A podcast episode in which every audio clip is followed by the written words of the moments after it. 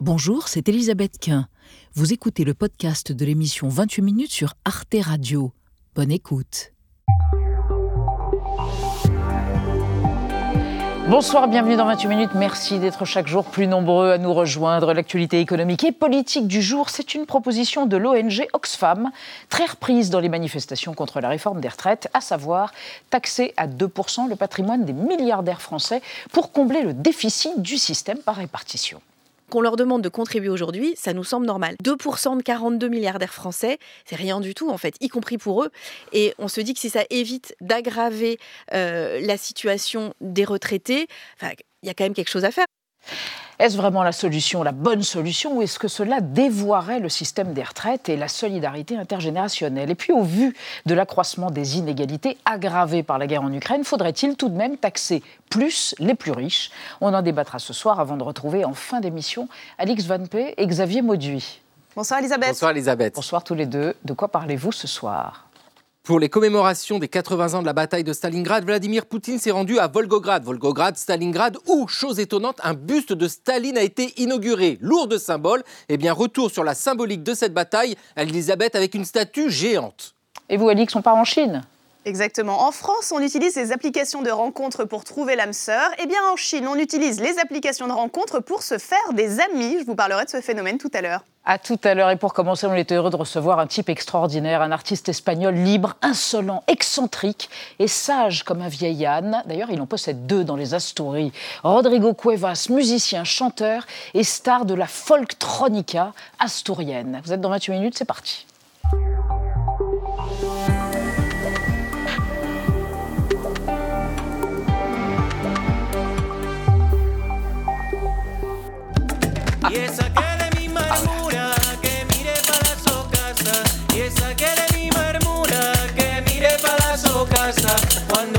Cuando mi casa fumea, de ella quema, que abraza. Y le, le, le, le, le.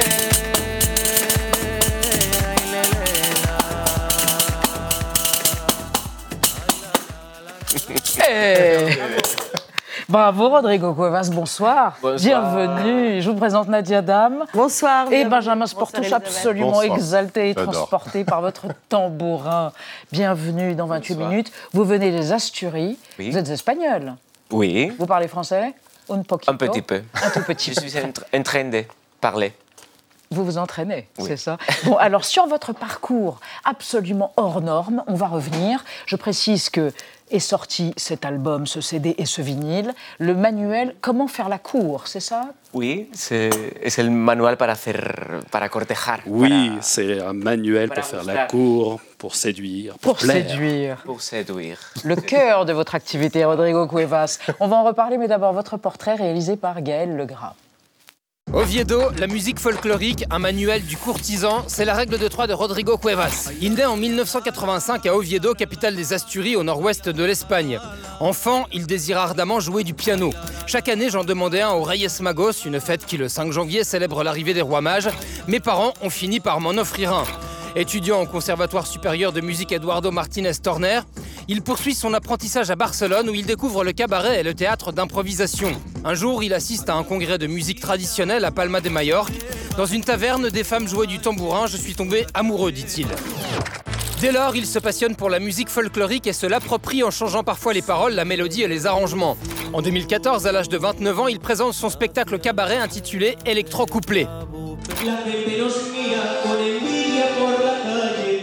Electro Couplé. Yo me considero un agitador folclórico.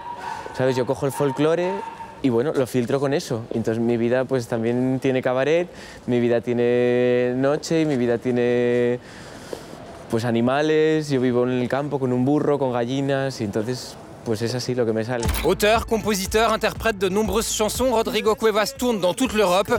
Mon but est de faire bouger les lignes pour que nous puissions vivre dans une société plus libre, plus ouverte et plus rurale, précise-t-il.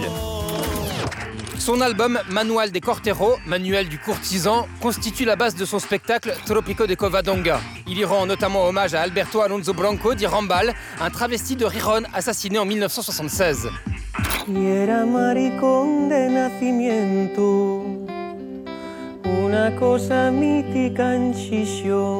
Hay una habanera que escribí mm, un poco pensando en que la historia de Rambal, que ainda el asesinato no llegó a tener una justicia real, tenía que tener una justicia poética. À propos de son dernier spectacle, Rodrigo Cuevas dit encore Le folklore est quelque chose qui est compris parce qu'il utilise plus de langage que de paroles. Et je précise que vous avez été la révélation au Transmusical de Rennes en, en 2021.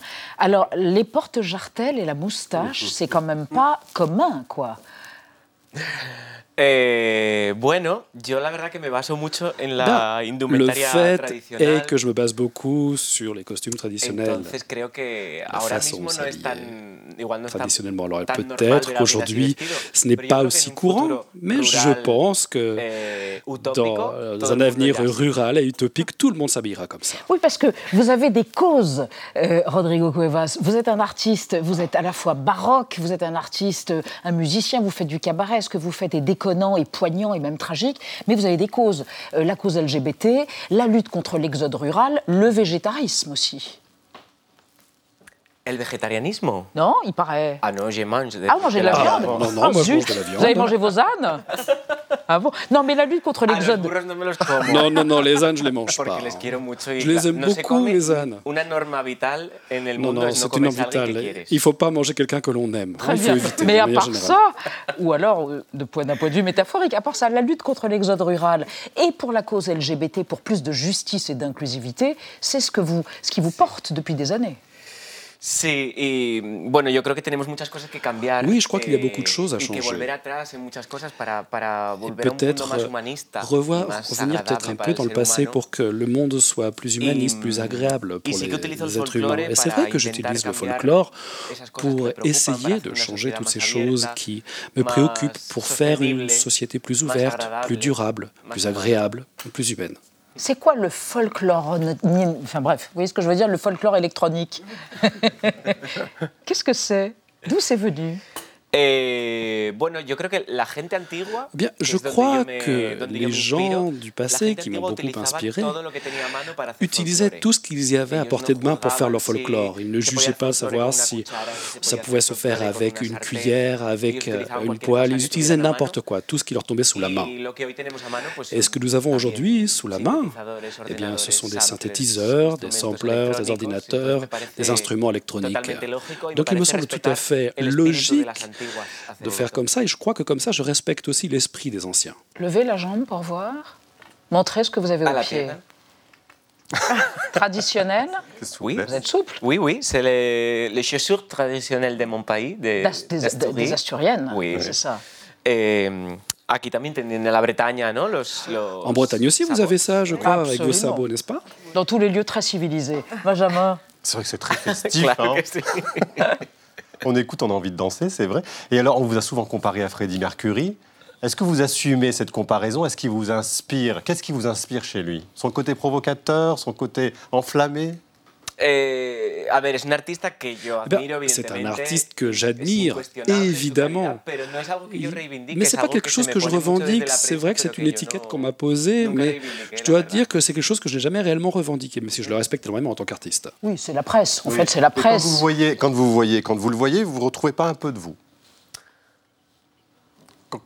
El bigote. Oui, la moustache, Ouais. Le sourire. Le sourire. Le sourire, le charisme, c'est votre jumeau, pardon, un mais il y a- sourire plus beau que, Ah, que lui. Bien sûr, vous êtes suprême.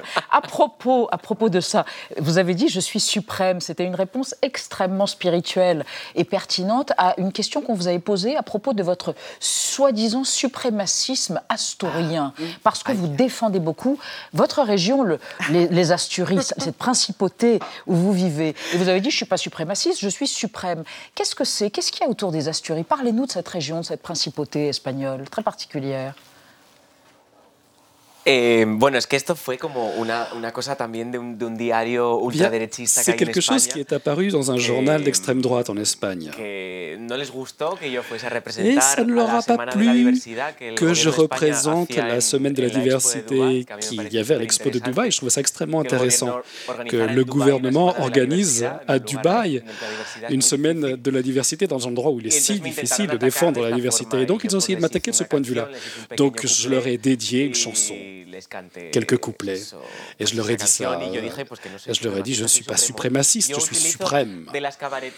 J'utilise un petit peu cette image ironía des cabarets, cette ironie, ce sarcasme.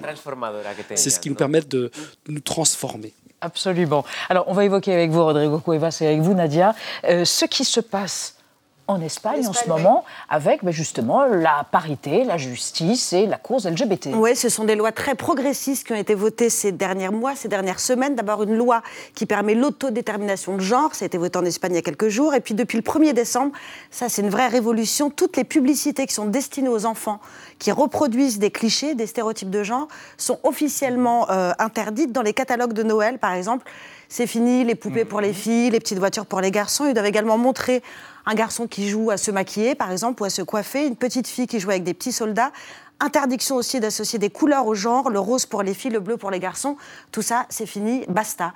Est-ce que ça veut dire que l'Espagne en a fini avec le machisme qui a peut-être longtemps été, euh, été le sien? Il se passe quelque chose là, en Espagne en ce moment? Eh, bueno, creo que hay un poco eh, las dos cosas, ¿no? Je crois qu'on a un peu les lado, deux choses à la fois. D'un côté, nous obtenons que, des bueno, lois se ven como una prohibición, pero yo creo que en qui no sont prohibición, sino que es perçues comme une interdiction, mais pas du tout. C'est Es- plutôt une façon de garantir de nouvelles euh, libertés, garantir que tous nous ayons cette liberté de choisir les jouets depuis qu'on est enfant. Mais il y a aussi abriendo como una caja de los une truenos, una sorte caja de Pandora de, de la, bueno, la derecha de la más boîte, de, la boîte de Pandore, où nous avons par exemple une droite extrêmement réactionnaire, un machisme extrêmement a réactionnaire, qui le perçoit comme une attaque eh, aux valeurs traditionnelles. De l'âge a de tanta- caverne, un peu, euh, Ce qui ¿no? nous a conduit à tant de haine pendant tellement se temps. Donc je crois que lorsque les, ces gens se fâchent, je crois que c'est parce qu'on fait les choses bien. Quand on vous regarde, on se dit la movida espagnole n'existe plus, mais elle est réincarnée en vous d'une certaine manière. Bueno, eh, Oula. je sais pas. Ce, bue- ce bueno me sèche. Non, une chose, euh, Rodrigo Cuevas, vous avez fait de la télévision à une époque, vous avez animé une émission sur euh, le pèlerinage de Compostelle, qui passe d'ailleurs par les Astories. Vous êtes mystique, vous êtes porté par le mysticisme de votre région, les Astories. Après tout, Saint-Jacques, hein, euh, l'apôtre Jacques euh, est enterré là-bas. Mm, No, no soy muy místico, la verdad. Non, Eh, pas vraiment. Je ne suis pas vraiment mystique. Me atrae mucho toda Je suis très attiré la par l'iconographie, l'imagerie mystique. Y bueno, sí que siento como Et c'est vrai que je ressens quelque chose de spécifique, de très particulier lorsque je suis dans la nature. Je ressens cette communion assez inexplicable avec la nature lorsque je marche dans la montagne, lorsque j'écoute mes voisins parler avec cette connaissance si précise de tout ce qui les entoure. Eh bien, c'est quelque chose qui me fait toucher du doigt le mysticisme peut-être. Mais de là à croire à. Saint-Jacques, etc., bien non, ça ne va pas jusque-là, Plutôt panthéiste, donc. Merci, Rodrigo Cuevas. Panthéiste. cet voilà, panthéiste. c'est ça. Cet album, Manuel pour faire la cour, alors je vais tout de suite l'offrir à quelqu'un qui est au point sur la chose, voilà, mes voisins. Je précise que vous serez ce dimanche au Cabaret Sauvage à Paris. Vous, êtes, vous avez plusieurs dates en France, mais vous serez dimanche à 18h, je crois, au Cabaret Sauvage. Et puis on est très heureux de vous avoir euh, découvert. Vous êtes une sensation, vous êtes un type incroyable. Et vous avez été magnifiquement traduit par David Rousseau. Voilà. Et vous serez à Marseille et à Rouen. Oui, on me dit dans l'oreillette, il sera à Marseille et à Rouen. Vous êtes partout. Voilà. À. Marseille demain Ouais. et après-demain à Rouen Ouais. et le Et dimanche, dimanche à le cabaret sauvage. Le Cabaret Sauvage. Comme moi. Comme vous. Voilà. Comme nous. Oui, merci Rodrigo Cuevas. On passe à notre débat sur la suggestion de l'ONG Oxfam de taxer les riches, précisément de taxer à 2% le patrimoine des milliardaires pour compenser le déficit du système des retraites. Augmenter les impôts des super riches au titre d'une solidarité temporaire, comme le réclament des prix Nobel d'économie ou des associations, est-ce pertinent ou est-ce que ça entraînerait l'exil fiscal et la baisse de l'attractivité de la France? On en parle après la mise au point de Sandrine de Calvez.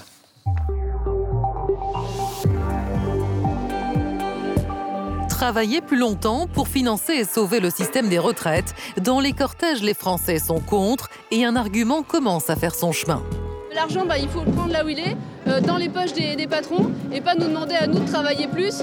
Taxer les grosses fortunes françaises et leurs super profits, c'est l'option défendue par l'association Oxfam avec le soutien de la CGT. On nous dit qu'il n'y a pas d'argent pour les retraites. Euh, il suffirait de taxer, euh, par exemple, euh, au travers de cotisations sociales, euh, ces profits pour qu'il y ait de l'argent euh, qui rentre dans la sécurité sociale et qui permette de financer un départ à la retraite à 60 ans et augmenter les pensions.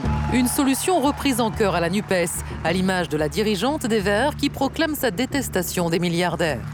Comme l'aurait dit Étienne de la Boétie, ils ne sont debout que parce que nous sommes à genoux. Nous voulons une France sans milliardaires.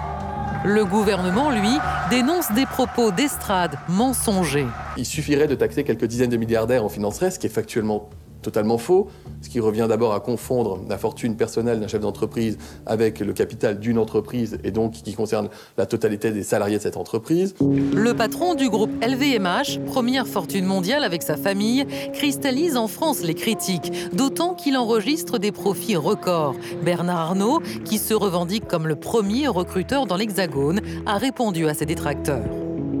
On est critiqué par des, des gens qui connaissent pas vraiment les sujets dont ils parlent. On fait des bénéfices, mais on paye beaucoup d'impôts. On paye 5 milliards d'impôts par an sur les sociétés dans le monde, dont près de la moitié en France.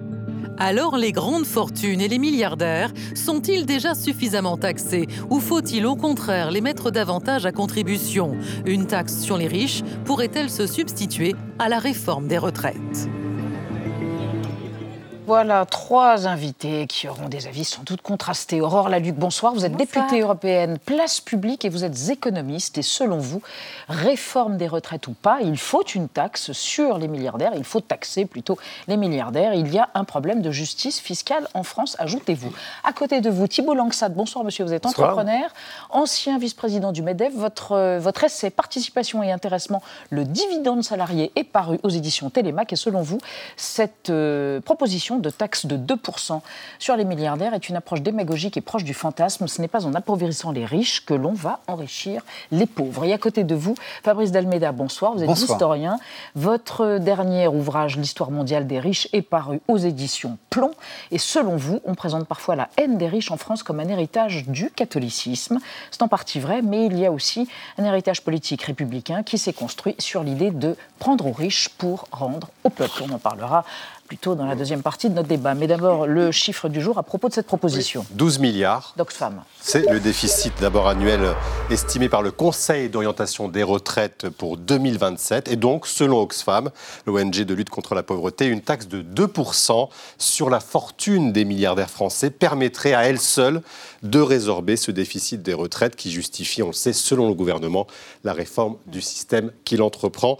Dit comme ça, Aurore Laluc, pardon, on se dit que c'est un peu simpliste, un peu démago, non Qu'est-ce qui est 2%, démago De mettre les deux à côté Oui, côte à côte, comme ça, Bah, en alors, parallèle. C'est, je pense que Oxfam a, a voulu dire, regardez, on nous serre la ceinture sur certaines choses et on nous fait Mm. faire des réformes dures qui vont peser, c'est vrai, sur les femmes, sur les plus, euh, les plus, ceux qui ont les métiers les plus pénibles hein, d'entre Mhm. nous.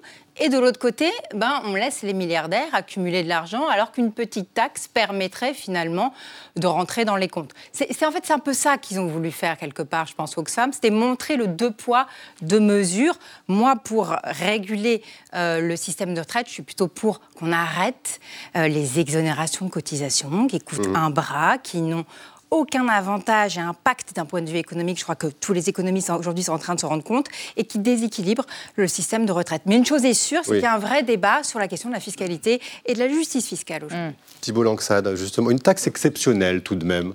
Est-ce que c'est si farfelu que ça? Bah, ce qui est farfelu, c'est le montage. Euh, Quand vous dites 2% de la fortune, moi je ne sais pas ce que c'est que la fortune, 2% de la fortune. Quand une entreprise a plus de 400 000 salariés partout dans le monde. En fait, il s'agit du patrimoine. Il s'agirait de taxer le Mais patrimoine, le hein, patrimoine, sont- non, hein, mais le patrimoine, c'est quoi? Enfin, dans l'esprit d'Oxfam, hein. boursiers. Titre boursier, si demain euh, Bernard Arnault annonce qu'il cède euh, 10% de son capital, un effondrement des titres.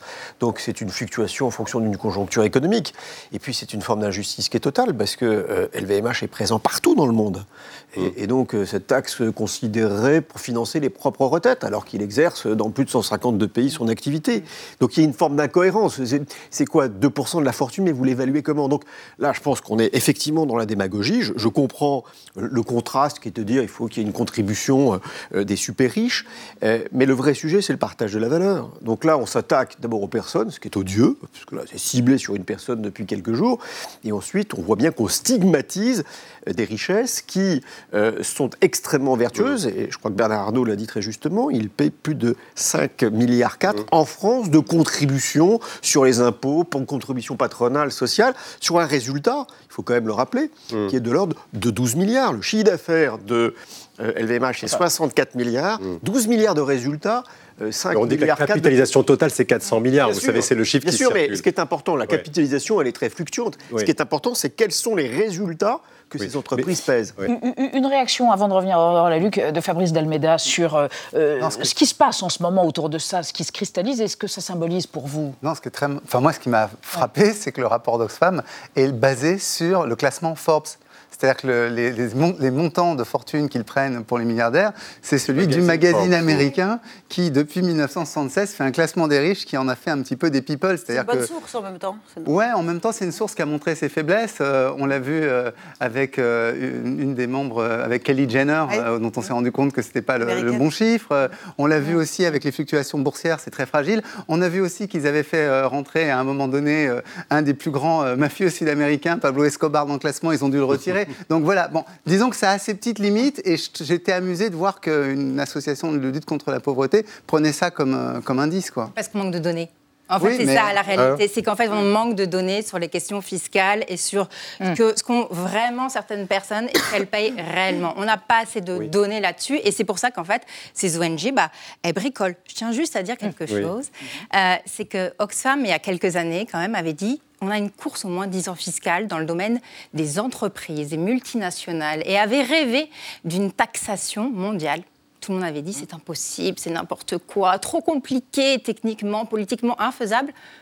On l'a aujourd'hui. C'est l'accord OCDE qu'on a voté Les et ça vient 15% sur les multinationales. et ça vient d'être implémenté au niveau européen. Mhm. J'en ai été la rapportrice. Donc ce que je veux dire par là, c'est qu'il y a un vrai sujet maintenant, Mhm. et on sait que le prochain sujet, c'est la taxation du patrimoine. Mais pardon, mais La 5 milliards, c'est pas patrimoine. suffisant pour vous pour être très, très, très pragmatique. 5 milliards que paye Bernard Arnault, vous trouvez que c'est insuffisant Je pense que c'est- pas comme ça que ça se pose en fait. La- la- la- si je peux me permettre, attendez.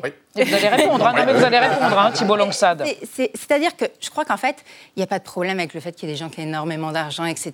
Par contre, il faut qu'il y ait une contribution derrière. Et quand on regarde ce que Gabriel Zuckman a fait, les 370 ménages les plus riches de France, ils sont taxés à quoi? 3, 4% Là où quelqu'un. c'est possible ça, pardon Parce ça que si quand peu. on a de l'argent, on a la possibilité d'avoir des avocats fiscalistes, des holdings, des montages financiers qui fait que bah on ne paye pas en Langsade. fait la même chose. Et c'est ça notre prochain défi au niveau européen. Optimisation Mhm. fiscale, évasion fiscale, en tout cas optimisation. Non, mais l'optimisation fiscale, elle, elle était une nécessité à partir du moment où vous aviez une asymétrie concurrentielle. À partir du moment où vous avez des entreprises qui, euh, on va dire, s'installaient en Irlande, pour ne pas le citer, pour pouvoir payer moins d'impôts, qui est une correction qui s'opère, et c'est ce qu'a voulu dire le CDE, en mettant en place euh, et en corrigeant cette asymétrie. Mais elle était faite dans le cadre d'un commerce libéré, où il fallait une taxation qui soit plus uniforme. Après, une fois de plus, euh, quand Bernard Arnault, qui a 64 milliards de chiffre d'affaires, euh, 12 milliards, et le, le résultat, c'est ça qui compte, hein, c'est ce qui permet de financer les dividendes, et c'est pas un gros mot, ce qui permet de pouvoir partager la valeur. Si vous avez 5 milliards 4 qui sont versés en contribution sous forme d'impôts, de TVA, de contribution sociale, c'est pas neutre. Mais Après, niveau d'imposition à 18%, ce qui paraît faible au regard de ce que paye la mais moyenne ça, ça c'est un autre débat. On va pas À cause de juger. l'optimisation on va- fiscale. On va pas juger. 30% pour on va un pas revenu à juger- 2003. On va pas juger euh, la tranche d'imposition uniquement au travers de LVMH. Maintenant, la contribution est importante. Là où il y a une forme d'incohérence, mais on voit bien que le débat est totalement démagogique, c'est de taxer la fortune. La, la- la fortune le patrimoniale, elle ne veut rien dire. Euh, aujourd'hui, ben, aujourd'hui, on se glorifie, et c'est une bonne chose, d'avoir des licornes. Bon, et donc, Les on- licornes, Les licornes, c'est ces licornes, jeunes, entreprises qui dépassent la valorisation d'un milliard, euh, parce qu'elles sont sur un marché porteur. Si ces entreprises étaient amenées à être vendues demain, euh, on n'aurait probablement pas de licorne. Parce que c'est une valorisation qui est liée à une dynamique de marché. Et donc, considérer que les plus de 170 milliards de Bernard Arnault doivent être taxés, d'abord, je ne sais pas comment on le fait. Alors, est-ce qu'il faudrait. ta- Alors, il n'y a pas que Bernard Arnault, est-ce qu'il faudrait taxer la famille Dumas, les revenus de François Pinault Ils le sont.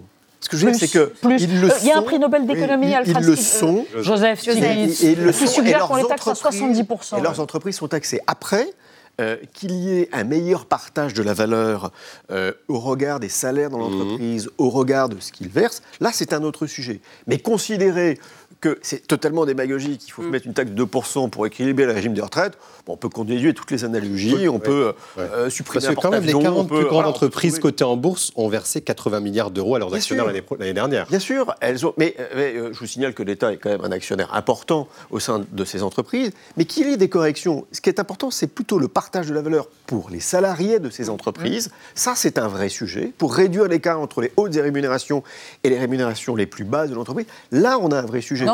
Mais pas pour Il équilibrer. n'y a pas que ça. Juste une réaction tous les deux et après Parce que on c'est pas que ça l'impôt. Déjà, l'impôt, c'est faire société ensemble.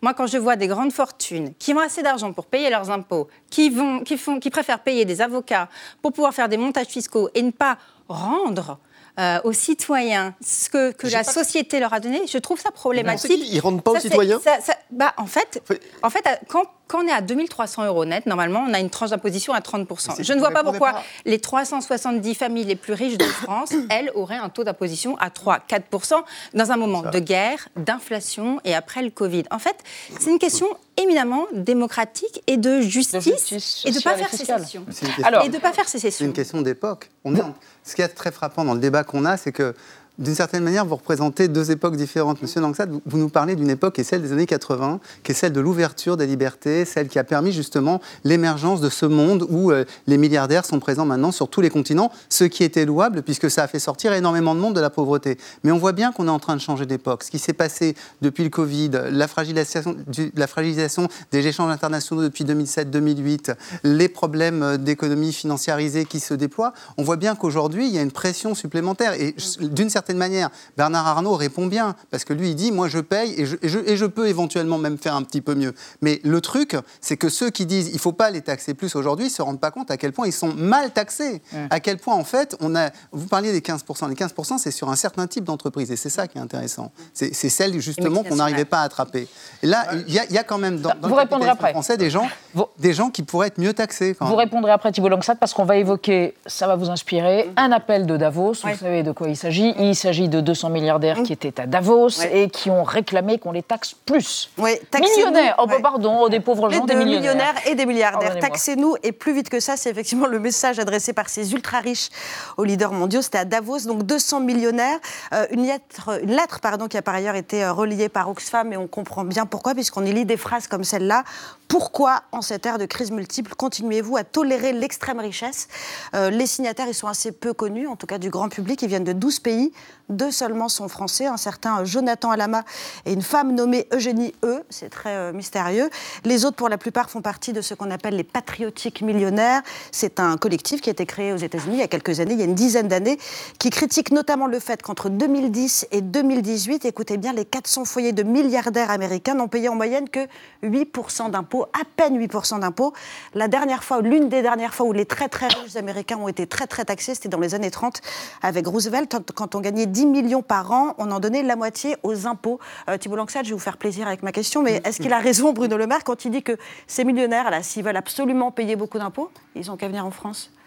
Oui, il a, il, a, il a raison, mais moi je suis toujours euh, étonné dans ce genre de débat. Non, parce que c'est très subjectif. Euh, le niveau de la taxe, c'est une appréciation que l'on aura euh, forcément de façon différente. Mais ces entreprises, elles contribuent beaucoup. On a un système de protection sociale qui est un système le plus euh, sécurisant au monde, pays démocratique. Euh, ces entreprises, elles versent énormément au titre des Oui, mais contributions là, on parle, pardon, mais de richesse qui, co- qui, qui considèrent, elles, qu'elles ne reversent pas assez, qui Oui. demandent à payer plus. Des Non, individus. mais rien ne leur empêche de faire des contributions et des donations à l'État si elles le souhaitent. Alors, ce que je veux dire, c'est que. pendant- mais d'ailleurs, pendant la crise Covid, il y a beaucoup d'entreprises que l'État a sollicitées, et on pourrait les citer, notamment les compagnies d'assurance. Elles n'ont pas été soumises à l'impôt. On leur a demandé une contribution, elles l'ont fait. Bon, mais situation exceptionnelle, contribution exceptionnelle. Il faut quand même regarder les contributions contributions en France, et notamment les contributions européennes, malgré la baisse de l'IS qui nous permet de nous corriger par rapport à l'impôt sur les sociétés, qui nous permet de corriger par rapport aux autres pays européens, nous avons déjà des prélèvements obligatoires qui sont les plus lourds d'Europe. Et donc, si vous voulez continuer à, à développer notre industrie, à faire en sorte que les entreprises viennent s'installer, c'est vrai. À rayonner. Alors, je vais me tourner Non, vers on la va- on va poser la question européenne oui, bah, disant, tout à fait. Vous faites une harmonisation sociale, fiscale de l'Europe. Peut-être que là, nous jouerons dans la même cour. Mais aujourd'hui, avec l'Allemagne, qui est notre premier partenaire économique, nous avons un différentiel de charges de plus de 70 milliards qui euh, nous handicape. Mais juste, c'est vrai que Bernard Arnault dit euh, lui-même, en 2022, j'ai recruté 15 000 personnes en France, 40 000 dans le monde, et j'ai investi 5 milliards d'euros en investissement, Créateur dans richesse. boutiques, dans la modernisation, dans l'embauche, dans le recherche et développement. Voilà ce que ce qu'il dit. Eh ben moi, je lui dis que Bernard Arnault, il s'est pas fait tout seul. Qui vient d'un pays, qui vient d'une société, qui a des grandes écoles, qui a des infrastructures qui fonctionnent. Et ça, quand on a une entreprise, avoir des routes, avoir des trains qui fonctionnent, etc., c'est important. Qu'il y ait un système de protection sociale qui fonctionne bien et qui est financé. Parce que, par exemple, il y a beaucoup d'entreprises qui ne veulent pas investir aux États-Unis. Pourquoi? Parce que le système de retraite, les, les entreprises doivent le payer, ça leur coûte cher. Et ben tout ça, bah, ça a un coût. Et tout ça, Bernard Arnault, il en a bénéficié. Et à un moment, eh ben, si on veut pouvoir faire tous société ensemble, si on peut voir, être compétitif pas seulement sur le coût, parce que ça, la compétitivité coût, on gagnera jamais. Bah, à un moment donné, il va vous mais dire, sur je m'en la vais. Il va vous dire, à un qualité, moment donné, je m'en Mais vais, ça a toujours été le chantage des milliardaires et on a toujours été l'un des premiers pays au monde en termes d'investissement je- direct à l'étranger. Les, in- les investissements ont- sont toujours venus vers nous. Et la compétitivité, c'est pas que le coût. Et après, ce type de chantage, pardon, mais je trouve ça profondément inadmissible. En fait, il ne- ce il ne côté, l'a pas dit. euh, je m'en vais, bah non, je trouvais pas ça ne l'a pas dit, mais- inadmissible.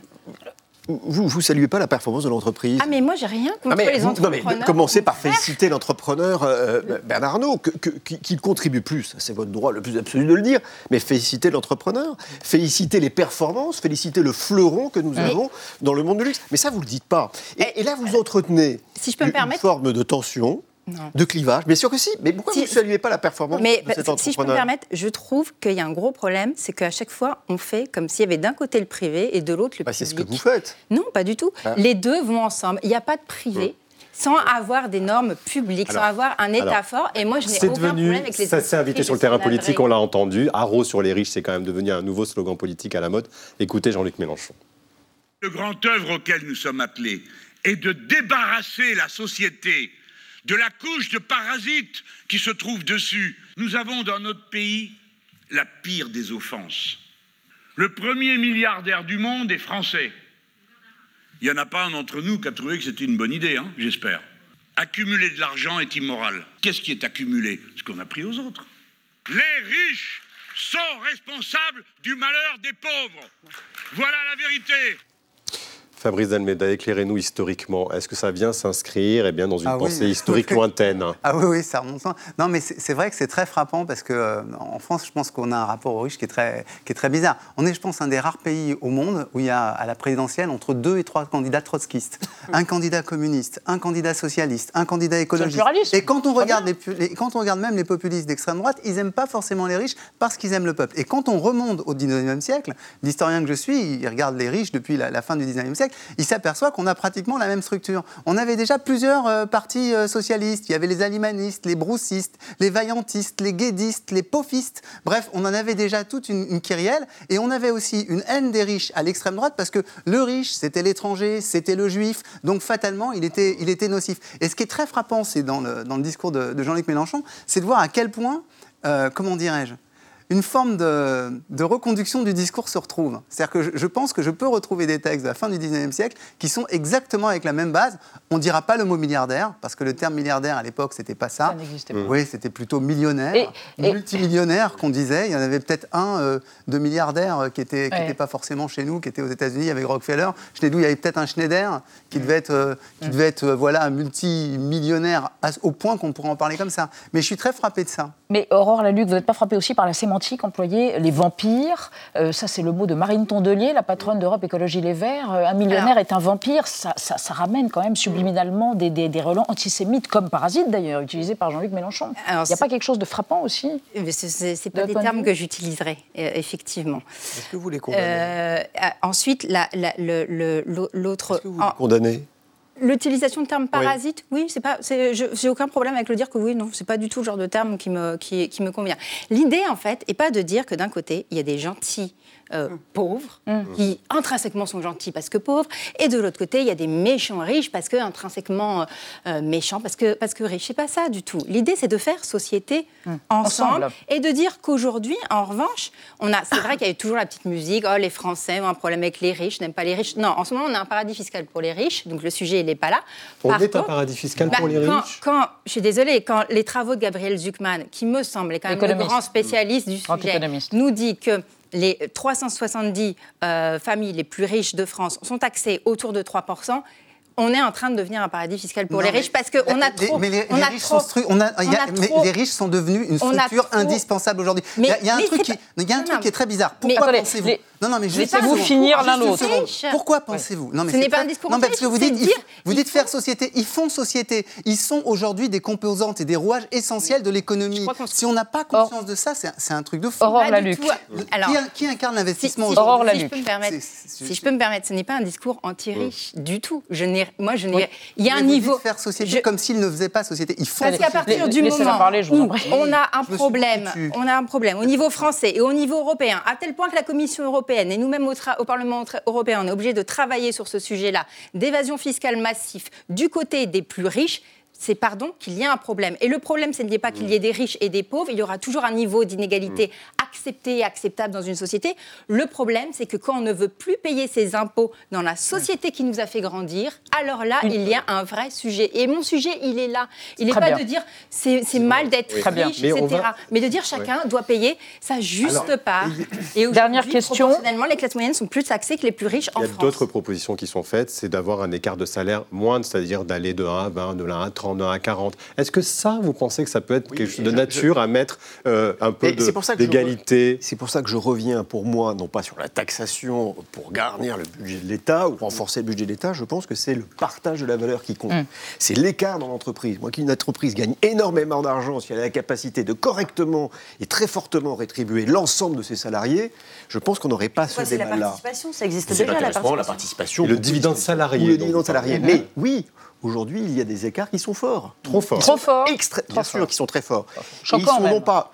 Alors, ils sont forts sur les salaires dans quelques entreprises, mais euh, c'est sur la disparité des Mmh. dividendes versés. Où là, l'apport en industrie, euh, qui est la, la- la- la surcroissance, doit être en partie reversé aux salariés. Et là, aujourd'hui, si on veut une société réconciliée sur le capital, je pense qu'il faut s'attaquer au partage de la valeur. Merci à tous les trois d'avoir participé à ce débat autour de la taxation des riches, une solution à tous nos problèmes ou non. Et merci donc. On reste dans l'actualité euh, avec Alix Van Pé qui va évoquer des applis de rencontres chinoises pour des rencontres de moins en moins charnelles, semble-t-il. Xavier Modu va revenir sur les 80 ans de la bataille de Stalingrad qui donne lieu à du révisionnisme historique tout à fait décomplexé en Russie. Et d'abord les mauvais têtes de l'actualité parti Bonol. Ce soir, le prix Cléopâtre, une alternative au César partout et partout à Tis. C'est entendu. Le magazine Cosette lance le prix Cléopâtre. Cléopâtre. Prix Cléopâtre. Qu'est-ce que ça veut dire? Exactement ce que ça dit. Merci de m'en dire un peu plus. Entendu. La vie secrète des mots vedettes. Prix Cléopâtre désignait jusqu'ici une course secondaire du circuit hippique français, genre de répétition générale avant le prix de Diane, soit six pouliches galopant 2100 mètres autour de l'hippodrome de Saint-Cloud, la meilleure rapportant 40 000 euros à son heureux propriétaire. Mais depuis le 27 janvier, la célèbre reine égyptienne est associée à une compétition de cinéma. Le magazine féminin Cosette, symbole de la renaissance féministe française selon The Times en 2010, a décidé comme un seul homme d'organiser un prix Cléopâtre avec six réalisatrices en course pour tordre l'injustice d'une absence totale de femmes nommées dans la catégorie meilleure réalisation au César 2023, ici taxé de Boys Club. L'idée n'est pas neuve. Il existe depuis 2018 un prix Alice Guy, du nom de la première réalisatrice de cinéma de l'histoire, qui récompense la réalisatrice de l'année. Mais l'idée d'un prix Cléopâtre a jailli spontanément du cerveau militant d'une députée écolo, indignée devant tant de gonades dégoupillées, alors que la catégorie en question est mixte. La place des femmes dans le cinéma français est un objet d'étude. Le CNC, qui finance le cinéma français avec un budget de 711 millions d'euros, a compté qu'elle signe ou co-signe 28% des films français, 55% des premiers films, puis seulement un quart des seconds. ou que leur budget moyen pour 2021 était inférieur de 48% à celui des messieurs. À Berlin, grâce à l'intelligence artificielle, une équipe a aussi estimé la proportion de visages féminins dans 3770 films internationaux de 1985 à 2019 parmi les plus téléchargés. Un petit 34% en moyenne, en net progrès pour la période 2014-2019 à 45%. L'analyse ne détaille ni le temps de parole ni l'épaisseur des rôles. Cléopâtre a encore du pain sur le clap. Merci Thibault Nolte. Bonsoir. Elisabeth. Lux. Dingue. Hein Sobriété. Après Rodrigo Cuevas. oui, Rodrigo Cuevas, c'est fabuleux. de. Bon, bah alors vous. euh, J'ai mis une cravate bah, un croque-mort, quoi. Bordeaux. Hein alors, notre croque-mort préféré. Alors, Xavier, Vladimir Poutine était à Volgograd, ex-Stalingrad. Il y était aujourd'hui pour les commémorations de la victoire des Soviétiques sur les nazis, 80e anniversaire donc de la bataille de Stalingrad. Un buste de Staline, le montagnard du Kremlin, a été inauguré. Et vous revenez justement sur la bataille de Stalingrad. Oui, oui, oui. Et la symbolique de cette bataille, le 15 octobre 1967 est inaugurée une statue, mais quelle statue Impressionnante statue à Volgograd, c'est la statue de la mère patrie. On est alors en URSS, 85 mètres de haut. À ce moment-là, c'est la statue la plus haute du monde. Parce que la statue de la liberté à New York brandit son flambeau à 93 mètres. Oui, mais elle est sur un socle. La statue elle-même fait que 46 mètres. C'est rikiki. Non, là, les soviétiques ont vu très très grand pour commémorer la bataille de Stalingrad à Volgograd. Et pour- alors, Oui. euh, Voilà, on, on- sait bien hein, ce changement de nom, c'est-à-dire que la ville de Volgograd prend le nom de Stalingrad en 1925 en l'honneur de Staline, le petit père des peuples, mais après que sont découverts les crimes du stalinisme, elle redevient Vo- Volgograd, on est dans les années 1960 et dans toute la logique de la temporalité, la bataille, elle, conserve le nom de Stalingrad. hein, une bataille qui est décisive dans la Seconde Guerre mondiale. Une bataille qui est stratégique parce qu'elle a coupé la route aux nazis qui se dirigeaient vers les champs de pétrole du Sud.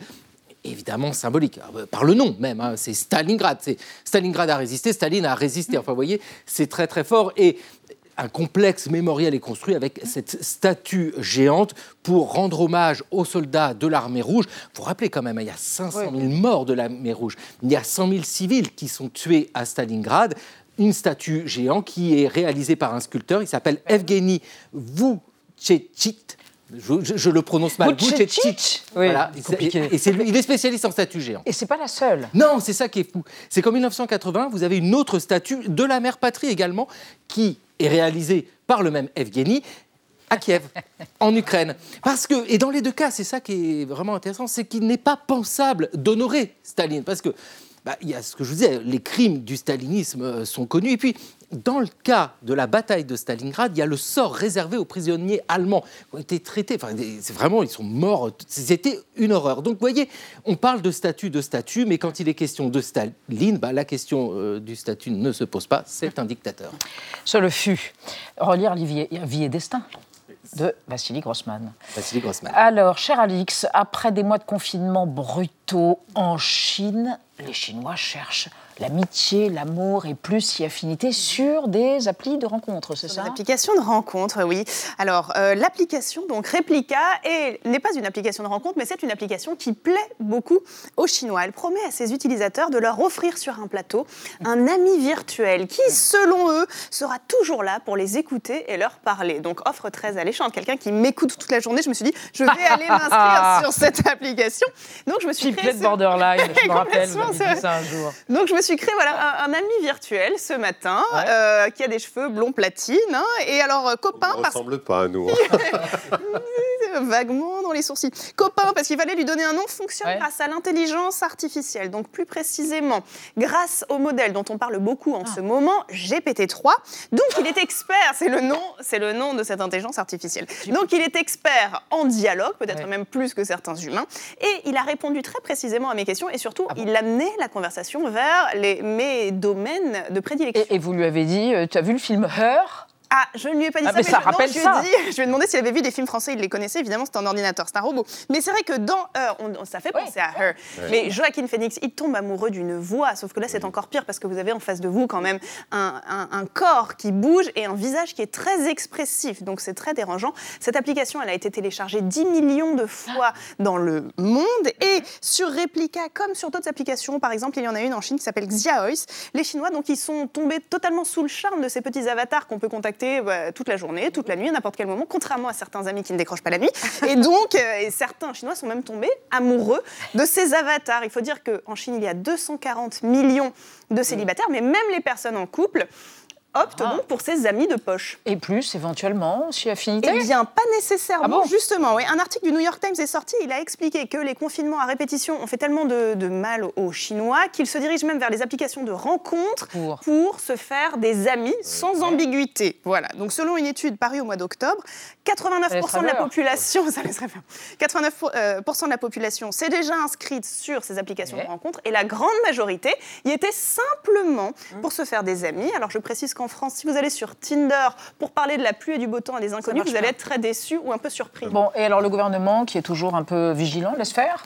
Chinois, hein, Oui, oui, oui. bah, le parti de Xi Jinping a euh, serré la vis récemment, donc notamment concernant le domaine des jeux vidéo. Et étonnamment, concernant les applications de rencontres, il est assez coulant. Il- oui, parce qu'en fait, il considère que son peuple va s'épanouir grâce à puis ces la natalité, applications. Voilà, éventuellement. la natalité, exactement, grâce à ces applications de rencontres. Mais. Xi Jinping ferait mieux de ce métier, de ce métier, de se méfier. Joli.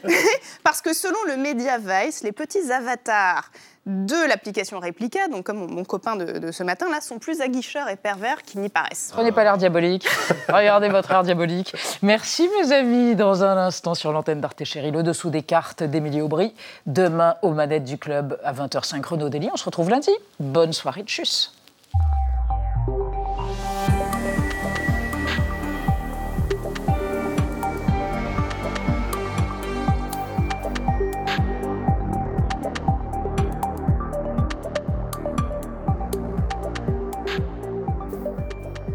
Retrouvez le podcast de 28 minutes sur toutes les plateformes de podcast et sur arteradio.com. Et pour soutenir l'émission, abonnez-vous, commentez, critiquez, mettez des étoiles et partagez le podcast avec vos proches.